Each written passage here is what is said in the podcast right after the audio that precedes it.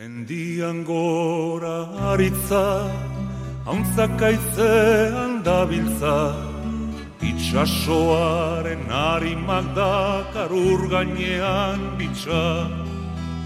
Kantatu nahi dut bizitza, Fue la primera persona que subió en solitario al Mont Blanc y al Kilimanjaro a finales de los años 20 del siglo pasado. Fue también el primer montañero vasco que se asomó al Himalaya.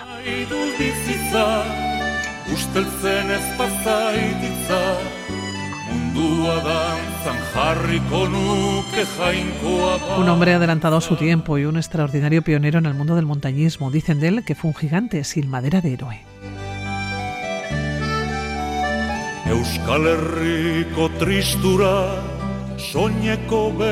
Hablamos de Andrés Espinosa, un montañero que en 1931, cuando trasladarse a los Alpes era todo un reto, el día partía hacia el Kanchenjunga, en el Gran Himalaya. Y la vida de Andrés llega a nuestras manos a través de una publicación de un cómic editado por su edicióac. Ramón Olasagasti, escritor, autor del texto. ¿Por qué la vida de Andrés Espinosa? ¿Cómo está? Según un buenos días, Ramón. Eh, bueno, buenos días nos llega la vida de Andrés Espinosa en forma de cómic, era una manera de llegar a nuevas generaciones. Sí, yo creo que ha ocurrido que, bueno, en su trayectoria, digamos, eh, alpina, bueno, pues eh, fueron seis, siete años de, extrema actividad, pero luego ocurrió que, bueno, pues eh, a raíz de la guerra civil y la posguerra, pues, bueno, su vida fue ya más convencional y poco a poco eh, pues eh, ese Andrés Espinosa que en aquellos tiempos era muy conocido pues fue pasando un poco al olvido no y yo creo que en las generaciones actuales pues eh, incluso gente montañera pues eh, cuando dices Andrés Espinosa muchos no lo conocen no y, bueno yo creo que debíamos recuperarlo y, bueno pues entender un poquito mm, el porqué de este pueblo montañero y, quién fue aquel gran pionero. ¿no? Ramón, ¿cómo llega a tus manos la historia de Andrés Espinosa? Bueno, yo cuando en Euskal no Neucaria y Berría escribía sobre montaña, pues ya tenía bueno, referencias de, Andrés Espinosa, sabía quién era, sabía, bueno, pues eh, a grandes rasgos la actividad que había realizado.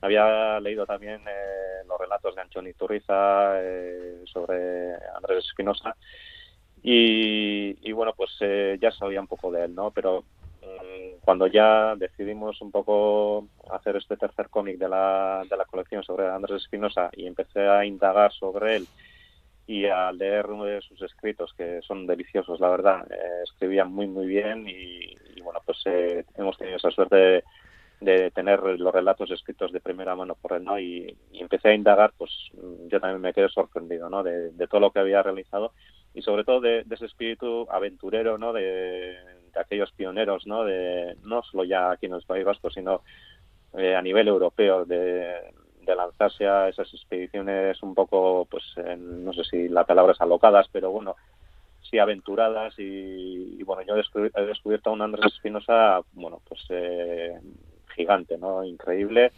y sobre todo con un espíritu de, aventura pues que hoy en día ya no se ve. Claro, el cómic comienza desde la infancia, en principio, de Andrés. Él nació en Amorebieta, pero pasó toda la infancia, ¿no? Entre Amorebieta y Bilbao. Comienza un poco sus primeros pinitos, luego la situación familiar, ¿no? La que se queda, se queda huérfano eh, de pequeño y de qué manera, ¿no? Se tiene que abrir camino. Y luego cómo se adentra en el mundo de, de la montaña en un momento en que no era tan fácil, Ramón. Sí, eh, hay que ponerse en el, contexto, ¿no? Eh, los, bueno, el montañismo está dando sus primeros pasos, eh, bueno, pues en aquellos inicios del siglo pasado, hay, el gran impulsor fue Anchón, Anchón Mandrés, pero Espinosa ya traía, ¿no? ese afán de, montaña y, bueno, cuando conoció ya Anchón Mandrés fue, yo creo que el respaldarazo ya definitivo él le empujó a hacer ya pues montaña un poquito más alta, montaña un poquito más difícil pero eran al final pues eh, cuatro gatos no no no eran muchos los que entonces eh, hacía montaña pues eh, bueno ya tenía suficiente con, con sobrevivir digamos no y la gente no entendía eso de, ir a la montaña así por, por nada no como como deporte. Eh, entonces yo creo que él tuvo que enfrentarse también a esa bueno a esa sociedad que no que no la entendía mucho no de, de bueno ahorrarse unas pesetas eh, irse pues a Kilimanjaro, al Sinaí o a, o a Kanchenjunga, ¿no? Eh, yo creo que eran otros tiempos y, pues Andrés tuvo que enfrentarse también un poquito a, eso. Sí, porque ¿quién iba al monte? A las grandes cimas en aquellos años 20. Además de Espinosa, probablemente sería, no, te voy a decir el único, pero, pero prácticamente sí.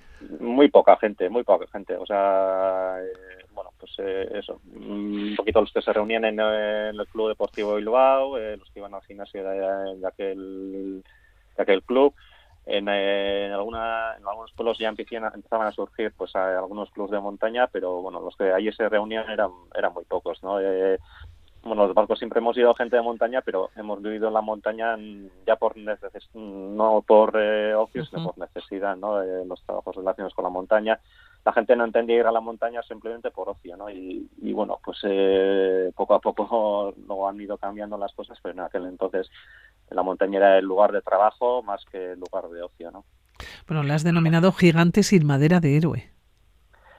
Sí, porque, bueno, al final eh, lo que él hizo en, poco tiempo, en una década, yo creo que fue trasladar el montañismo del País Vasco casi casi al nivel de, otros países europeos alpinos, ¿no? que, tenían los Alpes más cerca, mm, a nivel casi individual, ¿no? Eh, bueno, su espíritu de aventura, como decía antes, yo creo que se acercó un poco a, aquellos pioneros que luego se acercaron al Himalaya, a Mallory incluso, eh, bueno, pues eh, lo que él hizo yo creo que fue bueno, increíble, ¿no? Unos pasos de gigante, pero al mismo tiempo él era muy, muy humilde, ¿no? Eh, bueno, era un vasco de pro en ese sentido y, no era eso de difundir eh, lo que hacía así a los cuatro vientos, era más bien reservado, callado, y, muy humilde, ¿no? Entonces, eh, por eso lo de, gigantes sin, sin, madera de héroe, ¿no? Bueno, en 1931 yo decía que cuando trasladarse a los Alpes era todo un reto,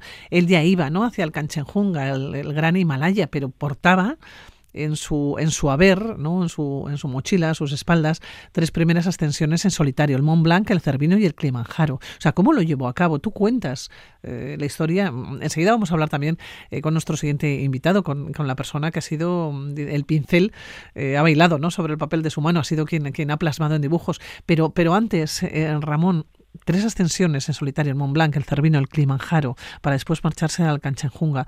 Mm, son, y en aquellos tiempos, si ahora es una aventura, se pueden imaginar los oyentes lo que pudo suponer, ¿no? Sí, para entonces ya, pues el Mont Blanc y el Cervino ya, ya habían sido ascendidos. Eh, no era una novedad, pero sí era una novedad plantear la ascensión tal y como él lo hizo, ¿no? Eh, hasta entonces las ascensiones habían sido encordadas, acompañados de guías de, los Alpes. Él viaje, viajó sola a los Alpes, a Chamonix, eh, pues con cuatro pesetas. Eh, cuando le plantearon la compañía de guías lo que costaba ir con un guía, pues él, bueno, pues se asustó y bueno, pues emprendió la, ascensión él solito, eh, bueno, pues sin nadie y, bueno, pues incluso en, los refugios pues un poco se burlaban de él, ¿no? Eh, cuando veían que iba sin guía y tal, pero luego pues eh, tenía una, fortaleza, una fortaleza increíble y, bueno, pues se ascendió al Mont Blanc eh, en dos días prácticamente sin aclimatar y, y bueno, no solo eso, sino en la bajada, pues en vez de bajar otra vez a Chamonix y ya dar por concluida la ascensión al Mont Blanc, pues decidió mm, subir a la, a Guille de Midi, ¿no? Una montaña más difícil que el, que Mont Blanc en cuanto a técnica. Y luego pues bajó por el mar de Glés, por el glaciar y bueno, pues ahí se las vio y se las deseó, ¿no? Y, bueno, pues Anito salió indemne de, de aquella ascensión. Fue con abarcas de, de la época, o sea, bueno, pues eh, sin prepararse técnicamente. ¿Pero se podía subir con abarcas al monte? Se podía, él lo hizo, bueno, se compró unos eh, crampones sin pioleta allí mismo en Chamonix y bueno, pues eh, ya se, se pertrechó debidamente con, bueno, con crampones, pero lo, con las abarcas allí fue, entonces eh, sí que se podía.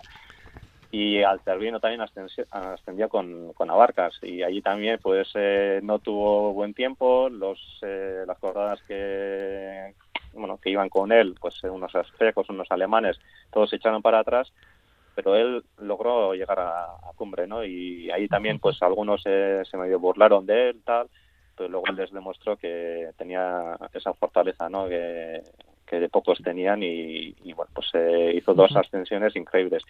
Y en el Kilimanjaro otro tanto. O sea, allí también eh, las extensiones que había habido hasta entonces, que eran muy pocas, habían sido ya grupos grandes, eh, sociedades geográficas bien eh, pertrechadas, eh, bien organizadas, eh, acompañadas con guías o con porteadores de aquella época y él pues eh, con una mochilita y con un palo pues, pues llegaba. allí que se, allí que se fue. Y, y bueno pues eh, en total fueron nueve días de ascensión entre subir y bajar. Lo pasó mal eh, porque claro, Kilimanjaro ya es un monte muy alto y aún y todo pues lo, lo consiguió no y, y bueno mmm, yo creo que cuando lees eh, sus historias eh, escritas así de primera mano te das cuenta de, bueno, del valor de aquellas extensiones. Bueno, pues César Yaguno, dibujante, decía que el pincel ha bailado sobre el papel de tu mano. César, ¿cómo estás? Según buenos días. Aquí andamos, Oye, los con los primeros catarros del año. Sí, eh, César, ¿ha sido complicado reflejar a Andrés Espinosa desde su infancia hasta su madurez? El personaje para dibujarlo yo creo que no, así es muy agradecido porque tiene un perfil muy característico hay además bastante documentación gráfica, incluso hay un libro escrito por Luis Alejos que tiene bastante...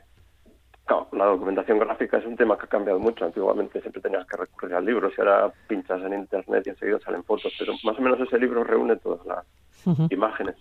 Para reflejarlo de pequeño he tenido que echar un poco mano de la imaginación, porque creo que la foto con el más joven que hay sale como haciendo la mili o será 16 años así, de pequeño sí que ahí, vamos, te voy a decir, me lo he inventado, no, pensando en los rasgos que tiene mayores, me pensé, ¿cómo podría ser de pequeño? Y lo, lo, y lo has hecho, por cierto, eh, César, sí. no solamente se ha reflejado a Andrés Espinosa, sino también a amigos, a compañeros, ¿no? En aquel momento, sí, sobre todo en las ejemplo, primeras páginas. Enrique Rentería, solo teníamos una foto, y a partir un poco de un perfil que tiene, bueno, que es bastante característico, por suerte, pues intentamos sacar el personaje, también el personaje de Rentería de niño, uh -huh. Mm. Es un, es un libro, es un libro, es un, es un cómic, decíamos, de Suaidi Sioak, en el que no solamente se refleja a los eh, personajes, sino también en paisajes. Eh, habitualmente eh, uno de los eh, bueno de los eh, cómics de los libros no con los que hemos hablado en otras ocasiones eh, César Ramón. Recuerdo que era el de los Iñurrategui no en el cual la montaña estaba como base de alguna manera no de los dibujos de los trazos. Sin embargo aquí cambia y es que Andrés viajó mucho y reflejáis o reflejas en este caso César en los dibujos ya no solamente el mundo de la montaña sino también con los personajes que se va encontrando no en los diferentes sitios en los diferentes países con las distintas culturas que, que, que se encuentran no César. Sí sí hay son bastantes casos. En el libro de Iñorrategui yo creo que lo abrías, lo pasabas rápido y veías que era sobre todo Himalaya. Había unas poquitas páginas al principio de uh -huh. algún monte en Pirineos, que también era con nieve porque eran altos, pero era sobre todo Himalaya. Entonces, en este libro hay menos montaña, porque creo que también ha habido una voluntad por parte de Ramón, mía y Felipe, que es el colorista, pero también es nuestro asesor de guion y muchas cosas más, de centrarnos más en la narración. Eh, por ejemplo, esta página tiene que contar esto y esto. Si el monte solo aparece al final, pues solo aparece al final. Eh, por ejemplo, la ascensión al Urriellu, yo siempre digo, si me dejan, eh, solo de la ascensión dibujo, habría dibujado tres páginas, pero bueno, uh -huh. nos hemos centrado en la imagen de un Urriellu y ya está. Y fíjate que vamos desde Tenerife hasta las últimas páginas que son en, en el Himalaya. Uh -huh. Y decía personajes diversos con los que se va encontrando, porque vamos a recordar el Kilimanjaro, por ejemplo, ¿no? que, que, te va llevando a distintos países, con sí. distintos paisajes. Paisajes de bosque, por ejemplo, cuando está en África y se encuentra con la, la bueno, famosa, claro, ahora ya digo famosa, ya será famosa del negrito. Sí. Cuando va a Asia y en el barco conoce a los personajes que conoce y hay una escena que yo me lo pasé muy bien dibujándola que es un poco lo que pudo haber pasado en el Himalaya y bueno ya estoy haciendo demasiados spoilers sí sí eh, y conoce a la expedición alemana que estaba subiendo eso ha sido muy divertido dibujar bueno, es una historia, desde luego, que, que, nos va a sorprender. Va a sorprender mucho a las personas, desde luego, que no conozcan al personaje en este caso. ¿Con qué escena te quedarías, César? Pues mira, yo me quedo con la escena de la que te acabo de decir. La de cuando llega al campamento base de los alemanes en el Himalaya. Esa viñeta uh -huh. me parece muy graciosa. Ramón, y además refleja sí. un poco hasta dónde pudo llegar Andrés Espinosa. Eh, Ramón, ¿con qué momento de su vida te quedarías? Ya has mencionado que la guerra del 36 al 39, la guerra civil, interrumpió precisamente la trayectoria ¿no? de este montañero de Amorebieta, que nunca pudo volver solo y libre, ¿no? como, como habéis titulado el libro. Pero ¿con qué momento de su vida, de sus epopeyas, también has mencionado esa fortaleza física y, y psíquica, ¿no? que era extraordinaria, que le convirtió en toda una leyenda? ¿no? ¿Momento de su vida? Pues eh, yo diría que uno de los momentos plenos de su vida fue la, cumbre de Mont Blanc, ¿no? Eh, llegó, bueno, a una hora ya muy muy tardía, sobre las nueve de la noche, pues cuando ya se apagaba un poco el día, pero llegó bien, o sea, llegó con fuerzas eh, y yo creo que lo disfrutó un montón y, y bueno, fe de ello es eh, pues eh, lo que dejó escrito, ¿no? Es un texto delicioso para, para mí muy muy bonito que hemos eh, rescatado tal cual, ¿no? Tal y como él lo, lo escribió y lo describió y luego ya pues las ascensiones al Cervino, al Kilimanjaro, bueno, las disfrutó, pero yo creo que el sufrimiento fue fue mayor. Entonces yo me quedo con, con la cumbre del Mont Blanc. Hablamos de todo una leyenda que sus gestas llenaron de emoción, ¿no? Es de Mendigo y Sales, eh, que se recupera de alguna manera para generaciones más jóvenes que no conocen, ¿no? La figura de Andrés Espinosa, yo le recomiendo para estos días, es muy fácil, además de leer, es muy agradable. Andrés Espinosa, solo y libre, para que aquellas personas que les guste el mundo de la montaña, para aquellas personas que les gusten los cómics, para quienes quieran conocer algo más ¿no? de este personaje, yo creo que es un, es un documento impresionante. Eh, Ramón, César, que nos vamos a tener que despedir porque el tiempo se pasa muy rápido, la verdad. Que os espero otro día. No sé si ya estáis preparando el siguiente. Bueno, eh, sí, a ver. ahora nos eh, tomaremos un descanso. Eh, bueno, pues al final han sido dos años ¿no? entre Iñurategui y este cómic, que bueno, no los dos años por supuesto trabajando eh, de lleno con esto, pero bueno, al final sí son dos años eh, con, con, esto en la cabeza y ahora nos tomaremos un pequeño descanso y luego pues eh, hablaremos ya bueno, un poquito sobre futuros proyectos. César, a seguir dibujando. A ver si es verdad. Seguro que sí. César Yaguno y Ramón Nolasagaste, Milla Esquer. Venga. Agur. Gracias, agur. Agur, agur.